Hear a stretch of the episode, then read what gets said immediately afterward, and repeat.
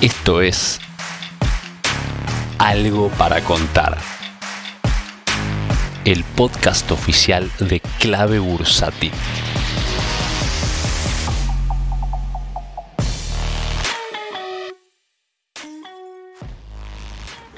Muy buenas tardes para todos. Yo voy a estar los miércoles compartiendo con ustedes en Algo para contar me conocen como Andy Stop Loss y como sabrán, mi mirada va a ser siempre del corto plazo y mi especialidad va a ser siempre la del análisis técnico. Así que mi idea es compartir con ustedes lo que es la mirada más global, no Argentina, sino el resto del planeta, los distintos continentes y en particular lo que tengamos para poder comprar y comercializar en la Bolsa de Buenos Aires a través de los CDRs.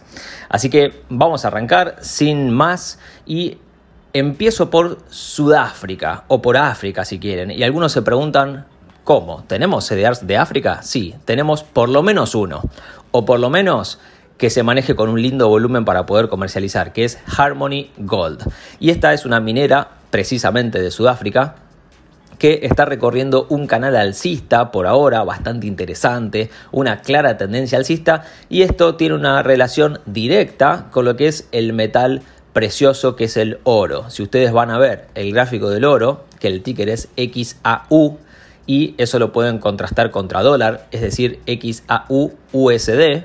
También está en una clara tendencia alcista, recorriendo un canal alcista, pero ojo, cuidado, de corto plazo tenemos el RSI en zona de sobrecompra, lo cual quiere decir que tal vez necesitaría un descanso, que no cambiaría la tendencia de base, que es alcista. Así que Harmony Gold en Sudáfrica me gusta, me gusta la tendencia que está teniendo de base, aunque de corto plazo cuidado, que podríamos tener alguna sorpresa. Luego, si nos vamos para Asia, Asia está teniendo un día mixto. ¿sí? Hoy miércoles 2 de junio tenemos, eh, por ejemplo, Toyota Motors que se las vengo mencionando bastante en los distintos canales de comunicación de clave bursátil y estaba recorriendo un canal alcista bastante eh, inclinado, muy pero muy sólido, y ayer lo quebró al alza. Y esto significaría tal vez un desdoblamiento de canal. Por ende, y está volando, eh, viene muy pero muy sólido Toyota Motors, que tiene CDR, obviamente lo podemos comercializar en Argentina, en la Bolsa de Buenos Aires, pero cuidado, de corto plazo también los indicadores están en sobrecompra es eh, riesgo-beneficio peligroso, pero posible e interesante papel para seguir. Luego tenemos, obviamente, eh, en China un BABA, una Alibaba, que de momento está arriba de la media 21, que de momento, les diría, se pone alcista, se pone linda, es lo que estamos esperando hace rato, ¿no? Pero cuidado, que si bien está arriba de la media 21, todavía presenta debilidad todo lo que es China. Más que nada si vemos el índice eh, Shanghai Composite, que si bien está en tendencia alcista, está descansando un poquito. Entonces, cuidado, ¿sí? Eh, China también tenemos otros CDRs muy interesantes, como por ejemplo Baidu, que está también desde la mirada del análisis técnico de corto plazo arriba de los promedios móviles, está en tendencia alcista también. Y tenemos un JD que también está arriba de la media 21, así que de corto plazo está muy pero muy interesante China. Eh, volviendo a Japón, tenemos un Sony también bastante interesante, arriba de eh, la media de 21, aunque tal vez de corto plazo aflojando un poquito. Y luego, para terminar un poco la zona de Asia, tenemos un Taiwan Semiconductor en tendencia alcista. Y de India, sí, señores, tenemos CDRs de India también, varios, pero bueno, los que más destacan es Infosys, que tiene que ver con una empresa de tecnología, por ahora arriba de la media de 21.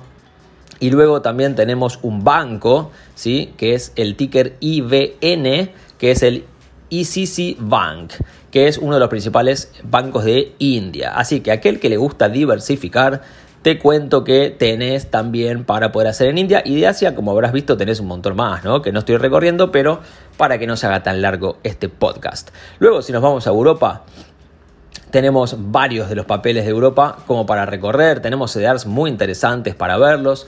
Por ejemplo, eh, tenemos un AstraZeneca, tenemos un BP, ¿sí? la ex British Petroleum. Bueno, de petróleo tenemos mucho en Europa, también tenemos Total, tenemos Shell, tenemos Tenaris, ¿sí?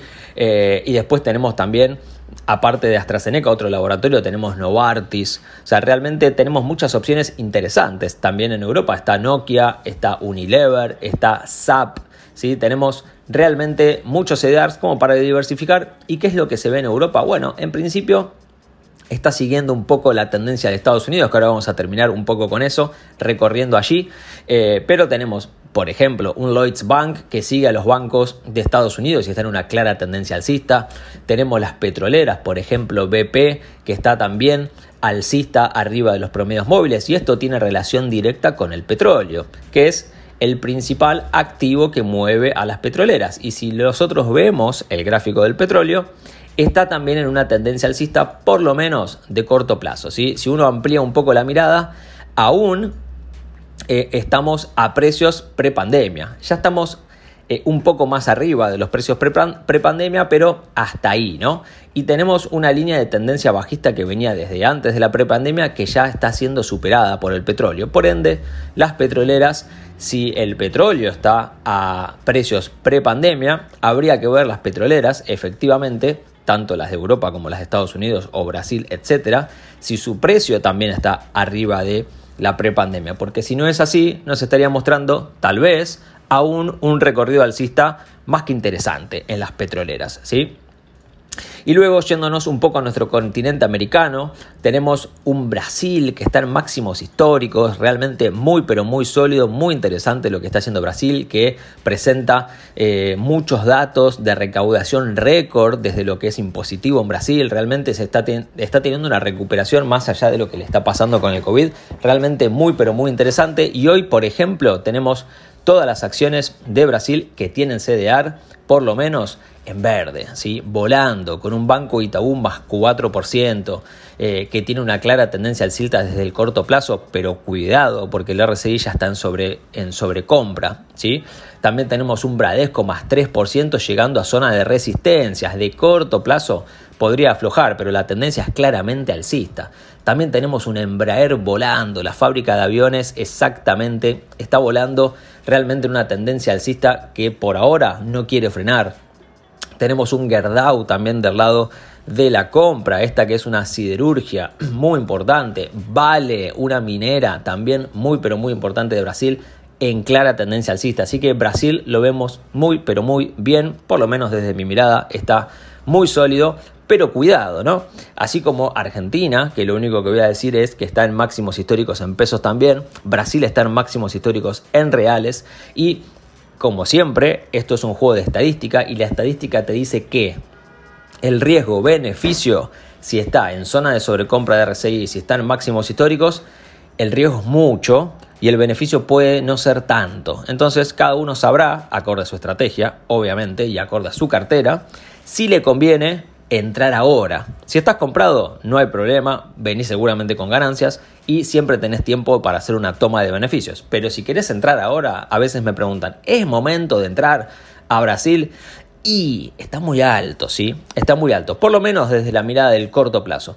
Y finalizamos con Estados Unidos en este resumen de todo el planeta que eh, tenemos un Dow Jones Industriales en una clara tendencia alcista, en un canal alcista muy sólido con todos sus indicadores que están también del lado de la compra, así que por el momento de corto plazo por lo menos Dow Jones Industriales está muy pero muy bien. Tenemos un QQQ, que es el ETF del Nasdaq 100, que también está en una clara tendencia alcista, arriba de los promedios móviles, todos los indicadores por ahora del lado de la compra. Así que de momento al menos está muy pero muy bien el Nasdaq 100 que engloba a las 100 tecnológicas más importantes. Y no está pudiendo pasar lo único como un detalle los 334 dólares. Y finalmente el S&P que engloba las 500 empresas de mayor capitalización bursátil de Estados Unidos, que por ahora también está en una clara tendencia alcista, al menos de corto plazo, arriba de los promedios móviles con todos los indicadores del lado de la compra pero aparece también como una pequeña resistencia que no está pudiendo superar, ya no pudo superarla en tres ocasiones, que tiene que ver con los 422 dólares con 74. Así que mientras no pueda pasar este valor, tal vez es para prestar atención, tal vez es para tener cuidado, sin que nadie se asuste, simplemente estar atentos. Así que esto ha sido todo por hoy, espero que les guste, espero que les sirva y nos vemos el miércoles que viene. Si querés enterarte de la última información del mercado en tiempo real y sin costo alguno, súmate a nuestra comunidad de WhatsApp en clavebursátil.com barra comunidad, un espacio de inversores para inversores.